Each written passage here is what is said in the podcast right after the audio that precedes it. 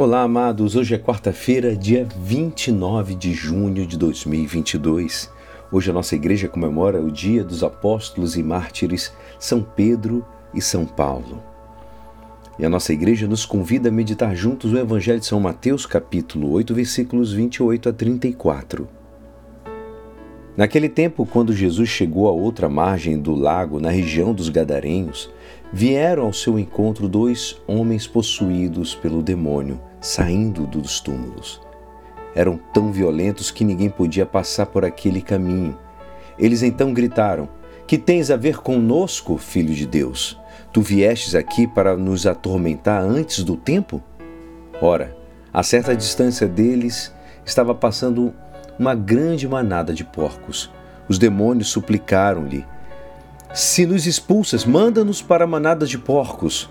Jesus disse: Ide. Os demônios saíram e foram para os porcos, e logo toda a manada tirou-se ponte abaixo para dentro do mar, afogando-se nas águas. Os homens que guardavam os porcos fugiram e, indo até a cidade, contaram tudo, inclusive o caso dos possuídos pelo demônio. Então a cidade toda saiu ao encontro de Jesus. Quando o viram, pediram-lhe que se retirasse da região deles. Esta é a palavra da salvação. Amados, nós vimos aqui dois fatos intrigantes que acontecem nesse evangelho de hoje. Uma é que o próprio demônio reconhece Jesus como o próprio Filho de Deus.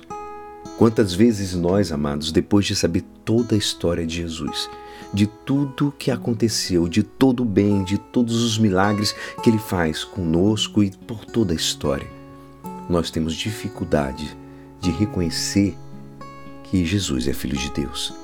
E, os, demônios, os próprios demônios continuam acreditando, acreditam no, em Jesus, com o poder dele. E acontece também uma outra coisa, é que todos nós, desde aquele tempo de Jesus, o demônio afronta o Senhor. E esse afronto é muito profundo. Ele, é, ele é, o demônio alimenta um profundo ódio contra Deus mas é incapaz de atingi-lo. Descarrega seu ódio contra nós. A maneira que o demônio pode atingir a Deus é descarregando esse ódio contra cada um de nós. Mas como nós podemos nos proteger das garras do demônio? Estando próximo de Deus. Quanto mais próximo da luz estivermos, mais a, o escuro, a escuridão, as trevas estará longe de nós. Fique perto de Deus. O demônio sabe bem quem é Jesus, que expulsou muitos demônios e mandou os apóstolos também fazerem o mesmo. Essa missão continua nos dias de hoje através do ritual do exorcismo praticado pelos bispos e padres que são autorizados pela Igreja. O demônio sempre será vencido e depende muito de nós estarmos em oração, rezar, rezar também para São Miguel Arcanjo, para nos livrar das ciladas do demônio.